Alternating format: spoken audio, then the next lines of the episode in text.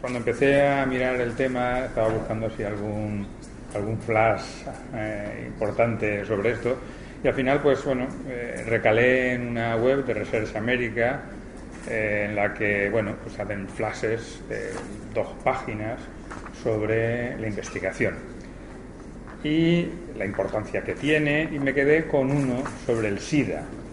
Entonces yo creo que prácticamente lo que tenemos que hacer, lo que hay que hacer para evaluar la investigación médica, prácticamente está resumido en este flash. Y cuando voy a permitirme leeros dos o tres parrafitos, pero creo que es muy revelador de lo que luego estudios muy enjundiosos, potentes, con muchísimos recursos, eh, sponsorizados por fundaciones, gobiernos, eh, dedicando amplios grupos de expertos, años de trabajo, pues yo creo que luego lo que se lo que se trasluce de esos estudios, yo lo encontré casi muy bien reflejado aquí. Dice, básicamente eh, hay dos grandes frases, aparte de la anécdota del paciente de SIDA que ha sobrevivido muy bien y tal, y cuánto les gustaría a los ciudadanos que se hiciesen investigación más, tanto por cien que se haga más, el otro le da igual. Bueno, pero hay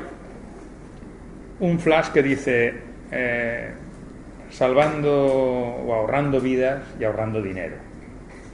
Entonces, básicamente, yo creo que como luego iré comentando, esa es el kit de la cuestión. en el concreto, refiriéndose al SIDA, dice, eh, ¿cómo la investigación salva vidas? Dice, eh, la creciente efectividad de las terapias para tratar el SIDA han salvado al menos 3 millones de años de vida en Estados Unidos desde que los investigadores desarrollaron la primera droga para tratar la enfermedad. Eh, al menos 1,5 millones de americanos no han contraído el SIDA eh, debido a los esfuerzos preventivos en, por, los diferentes programas para reducir comportamientos de riesgo. Y luego el siguiente flash es cómo la investigación ahorra dinero.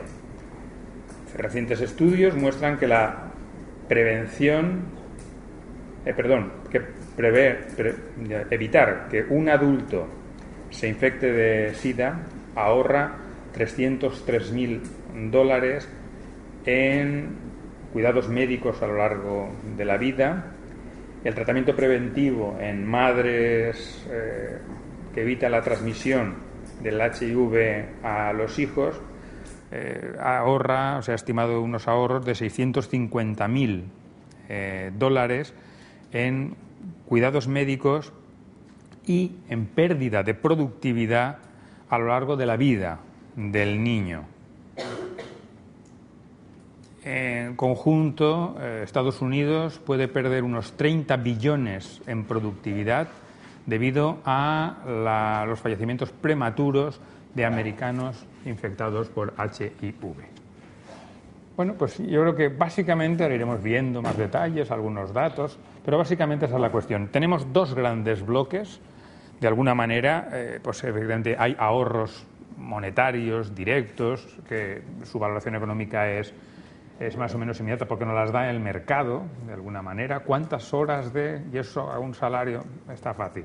Pero después hay toda una parte, creo que es la que se refería el, comentario que hacía, que es, bueno, cuánto vale, cuál es el valor de un determinado incremento en tiempo, calidad de vida.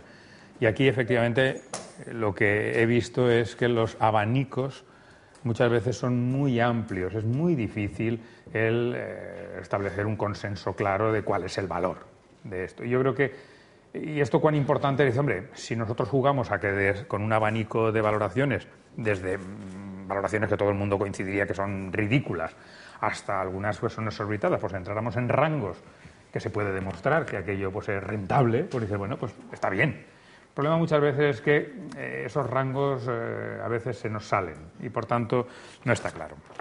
Bien, dicho, dicho esto, como, un poco como prólogo, eh, cuando me planteó Luis que entrase en esto yo venía más, digamos, de la gestión de la investigación, más de pues, ser un experto en economía de la salud.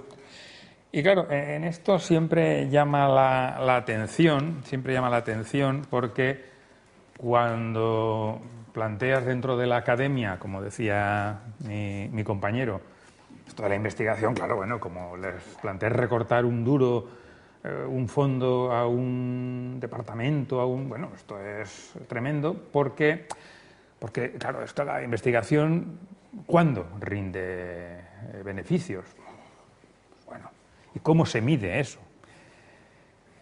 Bien, eh, y por tanto, la primera cuestión es bueno, desde una perspectiva, si queréis, académica, porque ha utilizado, también ha utilizado el, término, eh, pues eh, entendemos que la investigación es intrínsecamente valiosa, es decir, cualquier propuesta que sea susceptible de, generar un avance en el conocimiento, pues nos parece que bueno, justifica el que se dediquen recursos a la misma y, por tanto, esto nos lleva muchas veces a que nos manejemos, incluso pues, el propio plan de financiación que parece que se va articulando de cara al futuro, de la financiación de las universidades, pues acaba incluyendo indicadores como este.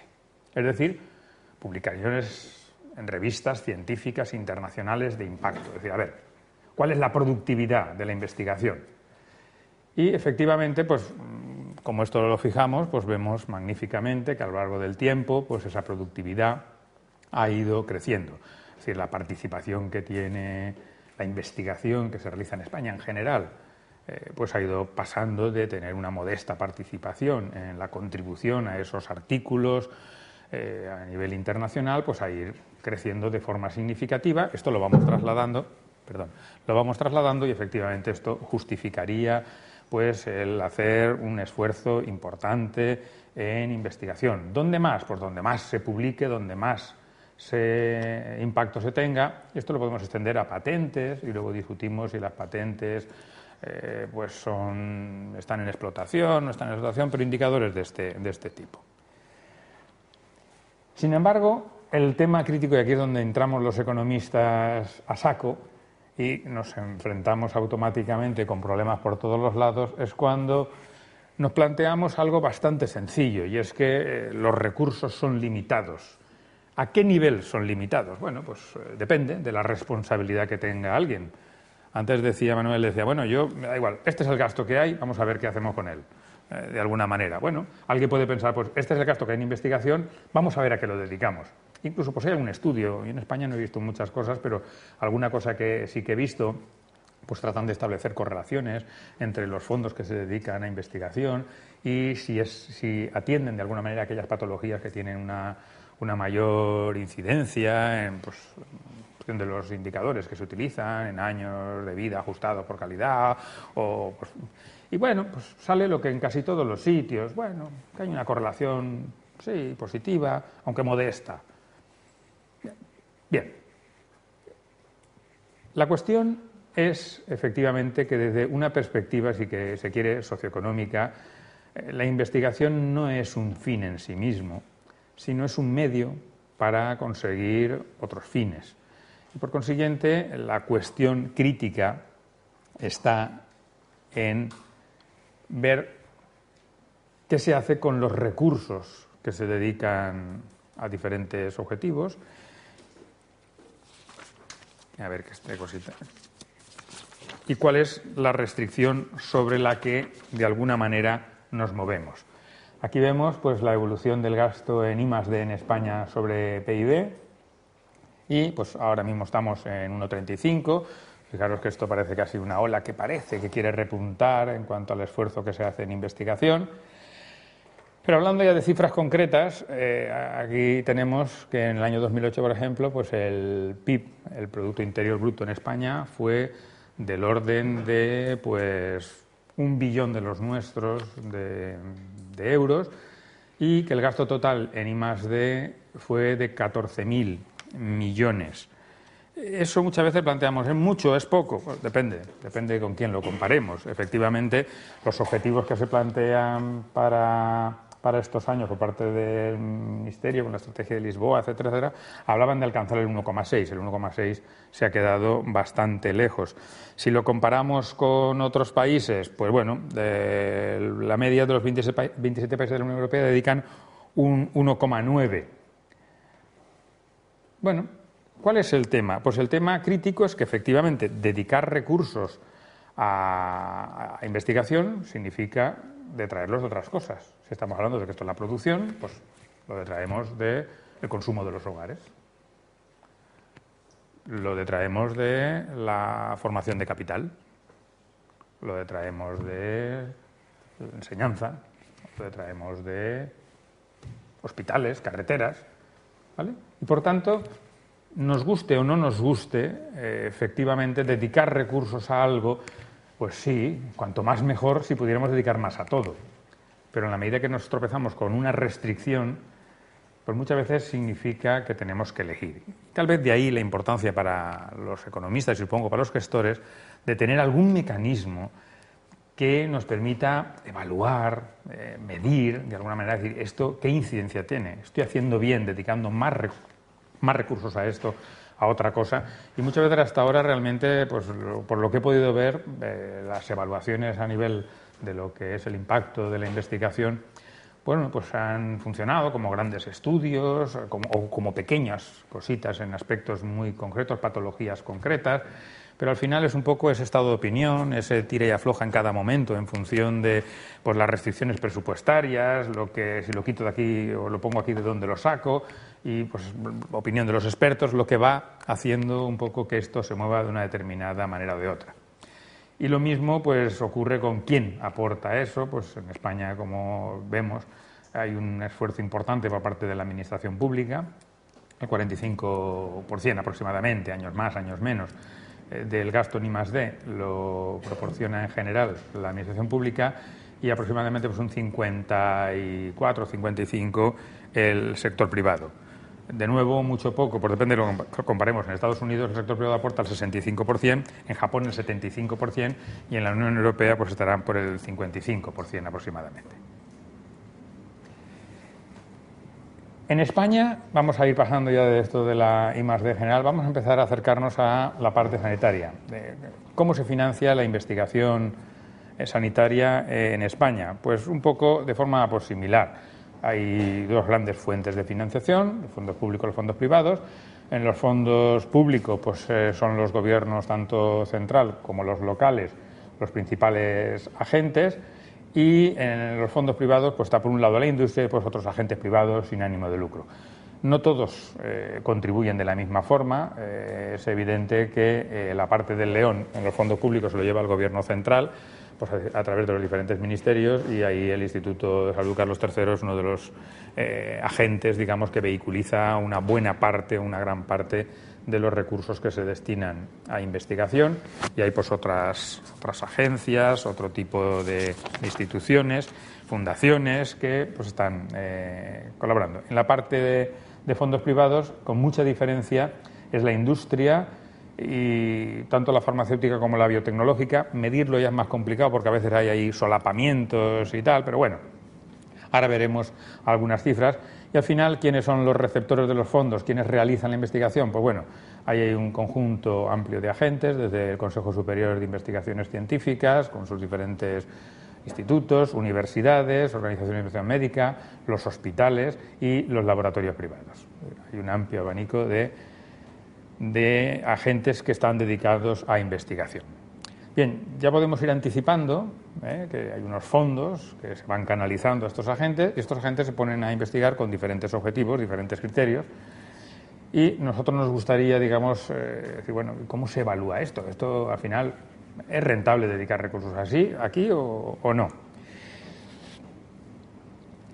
¿Cuántos recursos se dedican? Bueno, pues por parte de las administraciones públicas, insisto, como veis en las transparencias abajo, he ido poniendo la fuente exacta porque realmente eh, ni siquiera podemos encontrarnos, movemos de un ministerio a otro y según el agregado hay que entrar en una letra muy pequeña para a veces conseguir saber de qué estamos hablando y qué es lo que se está teniendo en cuenta.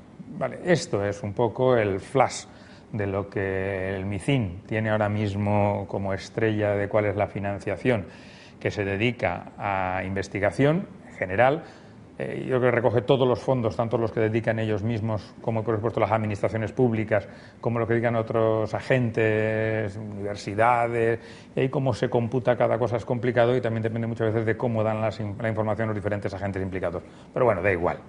Más o menos, en síntesis, eh, se dedican unos 10.000 millones de euros a investigación y de esos 10.000 millones hay dos grandes blocos que van a parar a investigación médica sanitaria. Por un lado, lo que es la línea específica de investigación en salud, que eh, representa 1.318 millones, lo cual representa un 12% de eh, los fondos que dedica a investigación el sector público. Pero hay otra gran línea importante que es lo que se conoce como avance general del conocimiento, que sería lo que financia investigación no especificada, no concreta, sino genérica, donde realmente los criterios de valoración y de adjudicación de recursos van más por la, digamos, la, competitividad internacional del tipo de, investigación que se hace, más que por su relación directa con cosas eh, específicas y permiten investigar sobre cuestiones varias, no necesariamente ligadas a resolver problemas concretos. Y ahí, de ese avance general del conocimiento, que se dedica entre 3.000 millones, pues casi el 20%, 19,4%, van destinados a, de alguna manera, eh, ciencias médicas, entendido en un sentido amplio. De forma que eh, globalmente, eh, pues un 17,6% ahora mismo del cómputo de todo lo que dedica España a las administraciones públicas a investigación va destinado a lo que se llama investigación médica, ciencias de la salud. Con lo cual, pues lo que significa es que evidentemente ahí hay un volumen de recursos significativo y estaría bien saber qué pasa con él. El siguiente elemento, el siguiente bloque importante en la investigación es sin duda la industria farmacéutica. ¿vale? Eh, según las últimas cifras que de la memoria anual de farmaindustria del 2009, estos serían un poco pues, los datos, es decir, eh, aproximadamente, bueno, aproximadamente no, está dedicando pues, unas cuatro mil y pico personas y en conjunto los gastos totales internos y externos sería del orden de 914 eh, millones de, euros dedicados a investigación, lo cual supone un esfuerzo importante porque además, en el caso de la industria farmacéutica, como ya se ha dicho aquí, eh, hay otros datos digamos, que no he ido recogiendo, pero que son muy reveladores, porque aproximadamente pues, realiza el 20,3% del gasto total en I+D llevado a cabo por la industria española.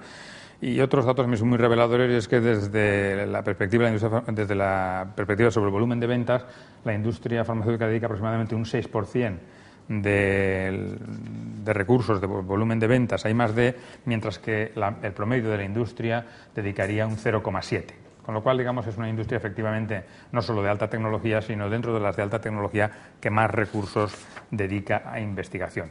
La otra gran, el otro gran sector que puede también estar contribuyendo de forma significativa a esta investigación es lo que se conoce como biotecnología. Esto ya es muy amplio y aquí hay también de todo.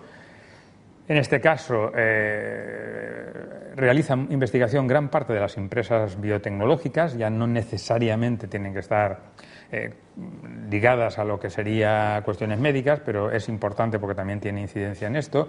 Y eh, en cuanto al, volumen de, recursos que destina, pues representa unos 460.000 millones, perdón, millones de euros adicionales. Es decir, tanto entre la administración pública como por parte del sector privado en estas grandes industrias, el esfuerzo que hace nuestro país en dedicar recursos a la investigación médico, sanitaria, salud, etcétera, etcétera, es, es muy importante.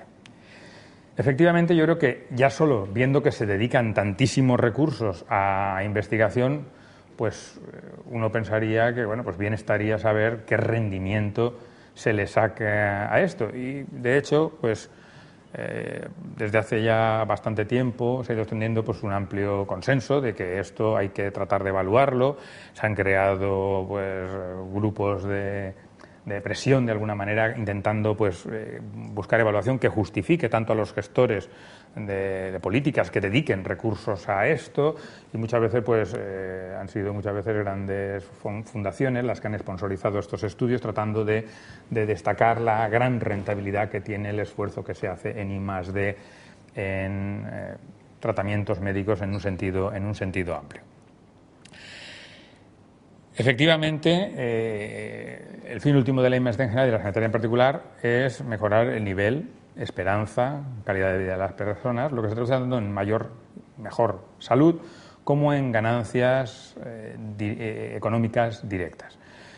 ¿Cuál es la pega? Bueno, pues yo aquí lo que he visto es que hay muchas pegas. Yo creo que este, todas estas investigaciones hay avances importantes, pero todavía queda pues, mucho trabajo, mucho trabajo por hacer para ir, digamos, aquilatando y dejando que esto sea algo más que ese típico flashback de noticia de ¡guau! Es que el impacto que tiene la investigación médica es brutal porque se puede valorar en un montón. Y hay dos tipos de, enfoques, unos más macro y unos más micro. ¿Vale? Los más macro hay también de dos tipos, que son a los que me referiré un poco, unos que hacen pues, unas veces estimaciones econométricas decir, bueno, pues en, como en funciones de producción, pues metemos este, el gasto ni más de a ver, digamos, qué parte se lleva del resultado final del, output para hacernos una idea de cuál es la contribución de ese gasto ni más de a generar pues, el output. Desde eh, eso sería una visión así muy, muy, muy técnica y los primeros estudios eh, son de ese tipo.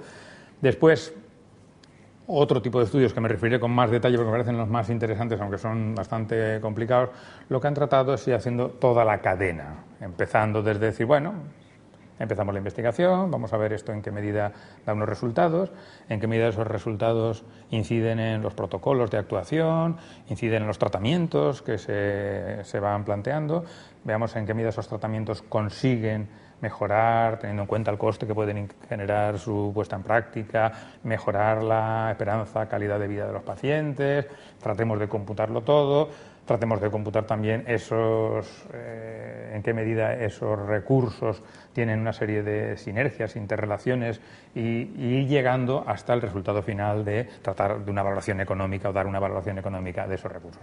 Y después otros estudios más micro, yo los llamo micros, que irían yendo pues, a patologías más concretas, más específicas y que creo que muchas veces pues, bueno, es como ir eh, rellenando un dibujo con puntitos que ver dos puntitos pues no te dice nada, pero cuando van habiendo bastantes puntitos uno se hace una idea de cuál es el dibujo que hay detrás y no resuelven el problema de da 27, pero sí que ayudan a formar un estado de opinión algo más fundado que simplemente pues el que puede ser resultado de la confrontación de diversos intereses, que es lo que muchas veces pasa, intereses, presiones, poder político a la hora de decidir qué recursos van a un sitio o a otro. Pegas, como os decía, pues efectivamente que la investigación en general, y, en este caso yo diría especialmente en algunos aspectos, es un proceso lento, eh, de resultados que yo diría que son altamente inciertos.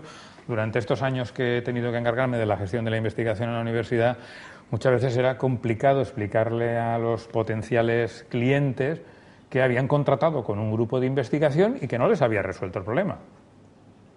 Vamos a ver, yo no puedo si estamos hablando de investigación, eh, yo no puedo garantizarle resultados. Yo puedo, podemos pactar cuál es el procedimiento, qué se va a hacer, ¿a usted le gusta o no le gusta? ¿Lo compra o no lo compra? Pero yo no puedo garantizarle que el resultado será ni el que a usted le gusta, ni siquiera que vamos a obtener un resultado. Y esto, claro, esto es muy complicado. Esto es muy complicado y por eso ese tipo de cuestiones y otras que irán saliendo, justifican muchas veces el gran esfuerzo que hace la administración pública en este tipo de, actuaciones. Los resultados son altamente inciertos y además está plagado de externalidades. ¿vale? Externalidades de todo tipo y color, ya no solo el que no tengamos en cuenta todo, que esto ya es una cosa muy importante. Decían antes, y las bajas y los cambios en productividad pero es que no solo eso, sino que la propia I+D genera un conjunto de, externalidades, de repercusiones, que hacen que valorarlo económicamente sea cuanto menos complejo. lento. Bien, podríamos estar aquí extendiéndonos sobre cuán lento es eh, desde que se inicia la investigación hasta que recala ese tratamiento en lo que es la práctica clínica. Eh, y como en esto, pues dice, bueno, ¿de qué estamos hablando? Empiezas a leer y bueno, es increíble, ¿no?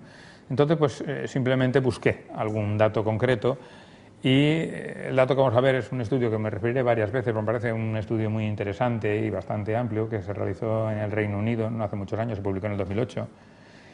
Y eh, en concreto, el estudio de la salud, de la evaluación del impacto de la salud, al final se reducía básicamente a dos patologías, cardiovasculares y mentales, porque es muy complicado, ¿vale? Ese estudio exhaustivo de ir paso a paso. Y en el caso de las, de las enfermedades cardiovasculares, los desfases que se barajaban, claro, según el tratamiento concreto, según la investigación concreta, pues oscilaba entre un desfase de 10 años desde que se iniciaba la investigación hasta que podíamos empezar a hablar de que estaba en práctica hasta 25 años, con una media de 17.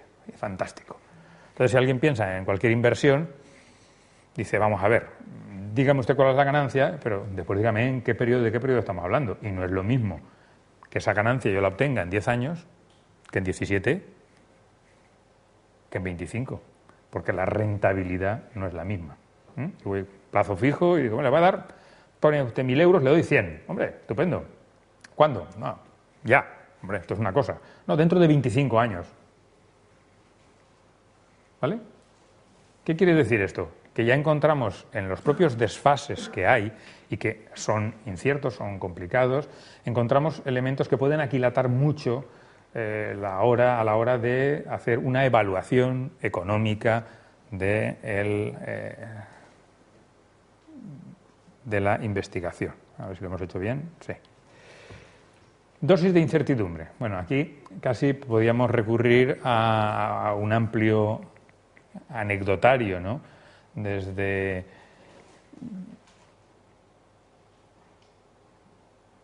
pues eso, ¿cuándo resulta útil desde una perspectiva asistencial un resultado de investigación? Se hace una investigación académica, publicamos un magnífico paper en una revista de altísimo impacto, parece que tiene un gran interés. Bueno, ¿cuándo va a ser útil esto? Pues no lo sabemos. Esto es lo que justifica también que el sector público intervenga de una manera importante, es que no lo sabemos. No sabemos ese resultado de investigación tremendamente interesante, que ha resultado un problema académico, si se quiere, un problema científico, no sabemos cuándo va a ser útil. A lo mejor resulta que al cabo de dos años alguien encuentra que ese resultado le viene magníficamente para hacer una aplicación concreta que sí que tiene un impacto. O pueden pasar 20 años sin que esto suceda. Y por tanto, la investigación está sujeta a incertidumbre elevada. Podemos asegurar que destinando un, determinado volumen de recursos se logrará un determinado resultado de investigación, ya comentaba antes, que no necesariamente. Muchas veces pensamos en una investigación muy cercana, muy de corto plazo, donde mm, más que una investigación casi se trata de, hacer un análisis que ya está preestablecido y lo que salga ya es bueno. Pero muchas veces la investigación, con, si quiere con mayúsculas, pues no es tan sencilla, sino que se empieza en líneas y después resulta que pues, lo que se obtiene pues, no da el resultado apetecido o sirve para cosas distintas de las que teníamos pensados inicialmente por lo que estaba desarrollándose esa investigación. ¿Vale? Incertidumbre, simplemente quiero llamar la atención sobre la incertidumbre que rodea. Es el objetivo de una investigación, supongo, el anecdotario es también extenso en todas las disciplinas, de que intentando averiguar por qué no sé qué, al final encontramos el microondas, ¿vale? De pronto ahí, ¿qué pasa aquí? Hay aquí unas partículas que están dando botes aquí, y alguien dice, bueno, le metemos una caja y tenemos un microondas, fantástico no, se estaba investigando para ver si conseguíamos este electrodoméstico, se, tropezó con él. ¿vale? Y al revés, eh, no podemos dedicar años y años, al final vamos a dejarlo estar porque esto no hay forma de resolverlo hasta que alguien hace un avance en otra disciplina colateral y se, consigue dar un avance práctico eh, más rápido. Externalidades. Bien, eh, en economía estamos acostumbrados y aterrorizados con las externalidades porque nos resultan tremendamente difíciles de tratar. En el momento que nos tropezamos con la aparición de externalidades del tipo que sea, ya le hemos liado. Le hemos liado porque esto da muchos problemas a la hora de tratarlo, a la hora de evaluarlo y eh, muchas veces genera incluso que en aquellos casos donde puede haber un mercado en el que operan estas cosas, pues sea tremendamente difícil de eh, saber si ese mercado funciona de forma adecuada, precisamente porque la existencia de esas externalidades puede dar al traste con eh, formas de funcionamiento que podemos considerar adecuadas. ¿De acuerdo? Por ejemplo, en qué medida la investigación corriente mejora las expectativas de resultados en investigaciones futuras o de otras investigaciones en curso. Hay procesos de aprendizaje. ¿Esto cómo lo valoramos? Hay interacciones entre líneas de investigación que de pronto dice, ostras, pero si esto lo aplicamos a... y consigue un avance importante en algo que, viene de otro sitio. ¿En qué medida la implicación de los recursos humanos sanitarios, por ejemplo, en actividades de investigación, mejora su capacidad asistencial? ¿Esto cómo lo valoramos? Uno entiende que sí. Uno entiende que su capacidad probablemente de utilizar, de, absorber los cambios que se van produciendo con la innovación tecnológica no va a ser la misma capacidad de asimilación de alguien que es ajeno totalmente a procesos de investigación como alguien que de alguna manera está haciendo investigación. ¿vale? Y por tanto, eso evidentemente genera ganancias que son difíciles de valorar. En cuanto se reduce la extensión de determinada patología entre la población a medida que mejora el tratamiento de los afectados. SIDA. Por ejemplo. ¿De acuerdo? Ya no es solo que un paciente va a vivir más, sino, bueno, vamos, a tratar, esto sería importante valorarlo. Es decir, bueno, es que con esta vacuna se ha erradicado la enfermedad, vale. Pero es que sin llegar a eso, probablemente hay toda una serie de efectos. Y todo esto es importante, digamos, y son cuestiones que tienen valor. Otra cosa es que seamos capaces y sepamos ponerle precio. ¿eh? Que a veces son cosas, cosas diferentes. Bien, y como no iba a estar solo, digamos, contando así eh, historietas así genéricas y tal, digo, bueno, vamos a entrar en ver algo, que es de lo que se ha hecho por ahí. Y entonces, pues la verdad es que eh, me he encontrado con una cosa sorprendente, no conocía esta literatura específica, conocía más la de investigación, eh, por la importancia de los spillover locales, yo hablaré de spillover en general, pero hay toda una literatura, no, no da igual, no da igual dónde se haga la investigación, eh, no, da igual eh, para nada a nivel de cuáles son los beneficios que se pueden obtener y muchos de ellos son difíciles de medir, pero están ahí, hay consenso sobre que existen. Y bueno, y otras. Eh, cuando entré un poco a mirar, a ver, datos concretos, ¿qué se ha hecho? ¿Cuánto? Pues me sorprendieron dos cosas. Una que muy recientemente en un artículo de 2010 ya encontraba también reflejado por otros investigadores que se habían dedicado a esto y ellos habían hecho una aplicación. Y es que cuando empiezan a mirar esta literatura, te sorprende que hay gran o una gran parte de la literatura no está en los journals habituales, no está en las revistas académicas habituales, sino que hay mucho de estudios en forma de monografías, en forma, muchas veces están sponsorizados por, por fundaciones, y, no son tan fácilmente accesibles si no sabes dónde, dónde, hay que buscar. Y después en los journals a veces te encuentras con, pues, con flash de pequeños resúmenes de lo que, de lo que hay y también eh, pues que, la, pues que los trabajos así más enjundiosos no eran de hace mucho tiempo y que la mayoría, por supuesto, eran de Estados Unidos. O sea, empezar a poner ahí la nacionalidad y es USA, USA, USA, USA, USA, USA. Entonces, bueno, ¿eso qué implica? Pues implica que la realidad muchas veces de, Estados Unidos y del mundo anglosajón, porque, claro, luego pensando muy bien, digo, pues otros más significativos me llaman la atención, pues Reino Unido, Australia, Canadá. Dice, vale. Eh, en ese sentido, quiero decir que hay una, una, cierta focalización de mucho trabajo en el mundo anglosajón en general y eso tiene sus propias peculiaridades y no es fácilmente decir, bueno, pues si lo que se ha estimado que la patología cardiovascular es un valor de no sé qué, pues oye, plan sencillo, cojo a ver cuántos pacientes y hago aquí un... Pues no, esto ni, ni se me va a ocurrir porque me parecería una osadía imperdonable, ¿no? Pero sí por lo menos ver qué se ha hecho, algunos datos para que tengamos noción de dónde estamos y sobre todo yo creo que del gran camino que queda por recorrer. El estudio, digamos, pues que más o menos se utiliza así como referente fue el que se hizo en Estados Unidos eh, sobre el dato de los años 90 y que cubrió diferentes tipos de enfermedades eh, entre 1970 y 1990 y se publica en el 2000. Tenéis ahí la dirección de donde podéis encontrar directamente el estudio y los principales resultados que se obtuvieron fueron muy curiosos. El incremento en la esperanza de vida de los ciudadanos de Estados Unidos entre 1970 y 1990 fue logrado en 2,8 trillones de dólares por año. ¿Vale? La reducción de muertes asociadas por enfermedades cardiovasculares en unos 1,5 trillones de dólares por año y suponiendo que solo un tercio de la reducción de enfermedades cardiovasculares puede ser atribuida, que era un elemento estrella, a la investigación médica, el rendimiento del gasto en investigación médica fue de al menos el 20%. Una tasa de rendimiento bastante, bastante eh, razonable.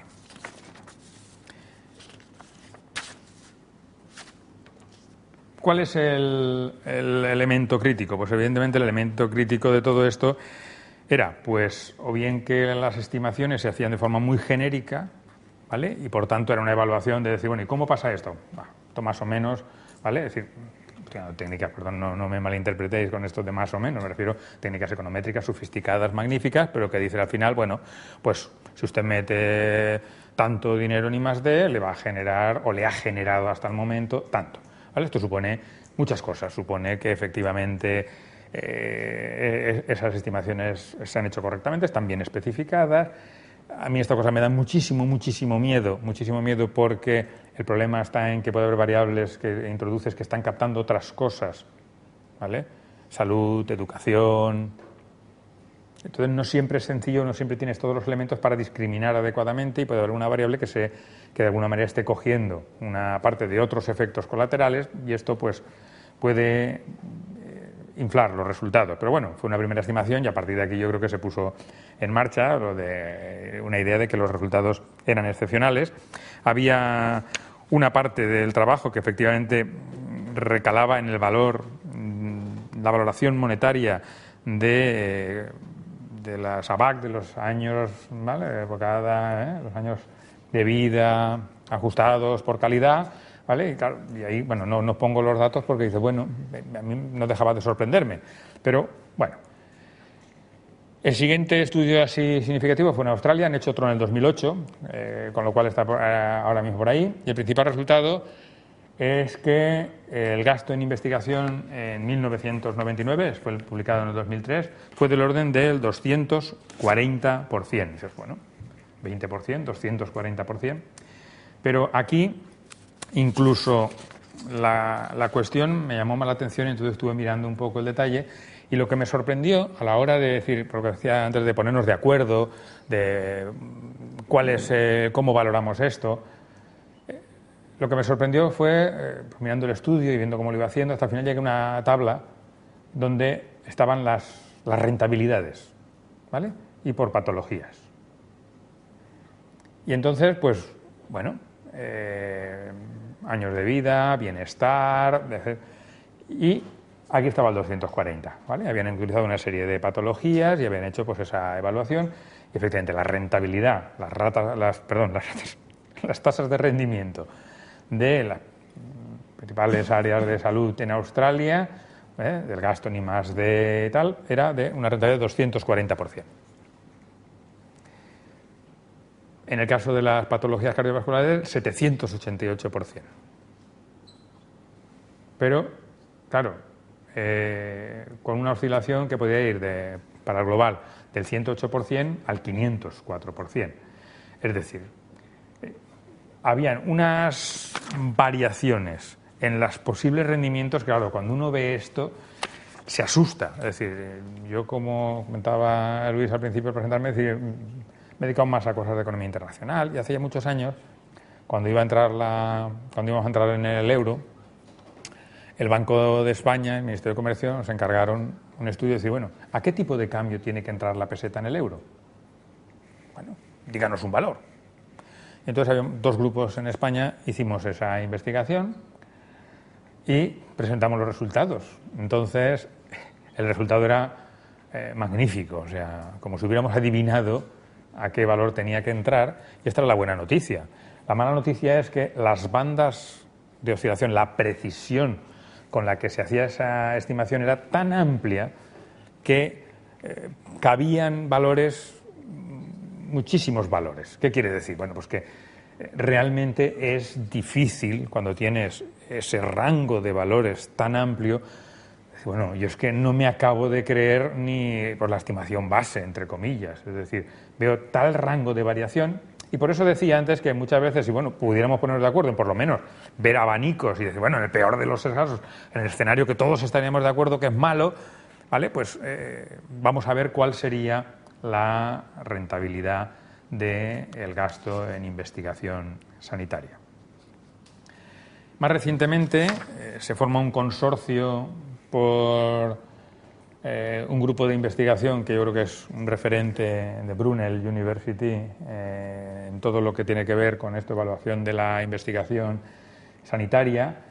la oficina de Health Economics y RAND Europa para desarrollar un enfoque, digamos que salvase un poco estas cajas negras de pasamos de aquí a allá y hacemos una estimación e intenta plantear una metodología desarrollada por, por eh, ¿cómo se llaman? Haney y me acuerdo ahora el, otro el otro investigador que son los que han un poco acuñado esta, esta metodología eran y Buxton, ¿vale? Y que desarrollan toda la metodología llevan ya muchísimos años eh, un poco eh, tratando de de, extender su uso y hacen un estudio para, Estado, para el Reino Unido que cubre el periodo de 1900 a 1992 y los resultados pues eh, se obtienen y se publican a finales de noviembre del 2008, ¿vale?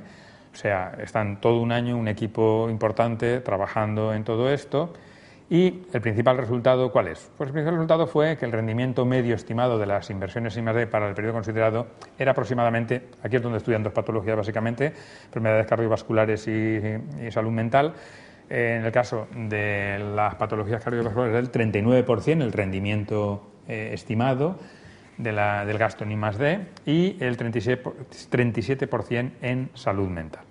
Bien, hasta aquí, digamos, la cosa parecía, pues bueno, interesante, sensata. ¿Y cuáles son los matices y yo creo que eh, la importancia de, pues, de continuar trabajando?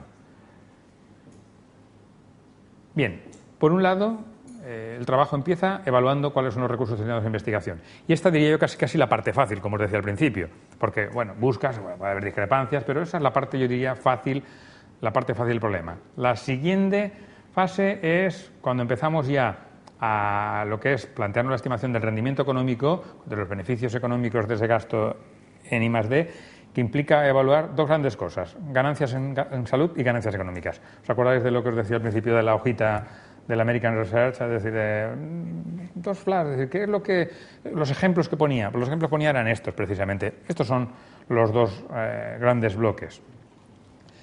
Y el problema, para ir paso a paso, hay un elemento, para mí me parece crítico, y es eh, obtener indicadores fiables de las ganancias en expectativa de años de vida ajustados por calidad, derivados de las mejoras de tratamientos resultantes de la investigación. Ojo, es decir, se trata de decir, yo pongo recursos de investigación, fantástico, esos recursos de investigación acaban desarrollando un tratamiento, un fármaco, lo que sea, Y yo necesito datos de decir, bueno, en cuánto de alguna manera esto ha mejorado la expectativa y calidad de vida de los pacientes. Hasta ahí dice, bueno, esto eh, no es sencillo, pero es trabajo. Estimar el número de usuarios implicados en cada intervención.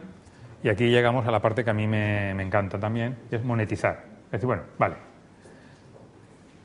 ¿Cómo monetizamos eso? Y evidentemente hay diferentes metodologías y no es nada sencillo y hay una importante variabilidad en los resultados que se pueden obtener según cómo moneticemos. Y bueno, ¿cuánto vale un año de vida ajustado por calidad?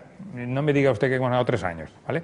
Por eso muchas veces ciertas investigaciones de tratar de comparar eh, diferentes eh, patologías y tal, o diferentes tratamientos, puede tener más sentido para ir haciendo los puntitos de los que hablaba yo, para ir haciéndose una idea, porque ya a lo mejor no necesitas entrar en ir acumulando supuestos, ¿vale? Evaluar la investigación, de fases, ¿cuántos? Pues, hay muchos y variados. Uno promedio, fantástico. Eh, ganancias en años de vida ajustados, en cada patología puede ser muy diferente. Cada tratamiento puede tener una repercusión diferente. ¿Cómo monetizamos eso? Estimar también adecuadamente los incrementos de costes sanitarios asociados muchas veces con los nuevos tratamientos, ¿vale? porque muchas veces nos encontramos con que eso puede ser un elemento importante, los desfases y, bueno, haciendo todo eso, la tasa de rendimiento obtenida en el caso de las enfermedades cardiovasculares en el estudio para el Reino Unido, que os acabo de comentar, fue entre el 5 y el 15% la mejor estimación era una rentabilidad del 9%. Una cosa bastante aquilatada. Yo dije, esto es muy sensato. A mí de verdad que me gustaba mucho cómo estaba planteado esto, porque digo, bueno, esto ya va entrando en los visos de sensatez. Claro, faltaba la parte eh, económica, porque esto únicamente sería la valoración de la parte de salud. Viendo la letra pequeña, ya no el flashback del anuncio, ¿qué nos encontramos? Que cuando empezamos a manejar diferentes desfases, nos ponemos en los peores escenarios, pues nos encontramos con algún escenario donde el rendimiento era negativo. Llegaba a ser negativo.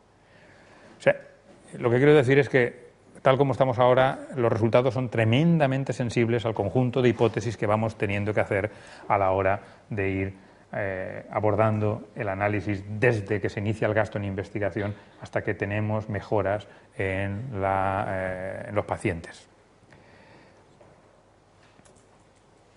Lo curioso también es que cuando pasamos a las ganancias económicas, a mí me sorprende porque encuentro que el resultado es que para el Reino Unido era entre el 20 y el 67%. Digo, madre mía. O sea, después de ir con tanto cuidado, con tanta eh, complicación, eh, años de vida ajustados por calidad, el coste del tratamiento, eh, un 9% de media. Y aquí un 30% la mejor estimación. Digo, esto me, dejó un poco eh, sorprendido. Me dejó sorprendido y cuando entré a ver, digamos, cómo lo habían hecho, claro, me encontré que aquí el tema era, efectivamente, el tema crítico es cómo valoramos todo el conjunto de externalidades, de spillovers, que se producen relacionados con lo que es la investigación médica. Y en particular la relación que existe entre los fondos en el mundo anglosajón públicos y de caridad, en el nuestro más públicos fundamentalmente, y la investigación privada, las sinergias que surgen ahí. La relación un poco que se obtiene es que son altamente complementarias a la investigación y que se generan un conjunto de interrelaciones que son tremendamente complejas. Y supongo que voy mal de tiempo, pero voy a acabar con, este esquema que un poco trata de, de recoger todas las sinergias que se han ido planteando y que se tratan de abordar en este estudio. Creo que es un estudio que está sirviendo un poco de referencia, aunque es muy costoso para evaluaciones generales, que ya no son las evaluaciones de caja negra un poco iniciales, sino que van un poco más al detalle. Básicamente, el estudio parte de reconocer que hay una importante sinergia entre eh, la investigación pública, el gasto en I+D público y la investigación privada. Es decir, buena parte de la investigación privada eh, se beneficia de una investigación pública que probablemente sería muy difícil que se acometiese, sobre todo en muchos sitios, porque es una investigación que no persigue objetivos cercanos, sino va creando piezas, va creando elementos que luego pueden ser utilizados en investigaciones más concretas y permitir un cierto rendimiento. Y, por tanto, la importancia de ese spillover de investigación pública a investigación privada eh, se evalúa de una forma importante, de una magnitud importante. No obstante, es evidente que, aunque no hubiera ninguna investigación pública, algo de investigación privada habría y que esa investigación privada eh, nueva pues genera sinergias con la I+D que ya existe en el propio sector privado y que eventualmente podría incluso tener también feedback con lo que es la I+D pública. Los investigadores de este estudio encuentran que la evaluación de ese canal A2 es eh, difícil de evaluar, no encuentran una gran sinergia. Sí que encuentran una gran repercusión de la inversión pública directamente a lo que es innovación, patentes, nuevos productos, que generan evidentemente ganancias de, de, PIB. Y después otra eh, línea de, incidencia que, eh, por un lado, va de la inversión pública que tiene un efecto de repercusión y estimula la inversión privada ya existente y mejora su, su, productividad, por así decirlo, lo cual a su vez pues, redunda en un mayor rendimiento a las empresas, su valoración, tasas de crecimiento, y otra inversión y otra parte de los efectos que va directamente pues, a mejorar el rendimiento, la valoración de las empresas. Y por último, también detectan que hay un feedback muy importante dentro del propio sector privado, con una serie de, sinergias no solo internas a la propia empresa, que más o menos sería fácil porque se apropiaría, nos daría igual lo que pasase, sino muchas veces sinergias entre el, organismo, la organización que está realizando la investigación y otras del mismo sector que generan ahí unas spillovers también que de nuevo introducen una dificultad a la hora de hacer una valoración de cuál es el rendimiento y que también termina teniendo una incidencia económica.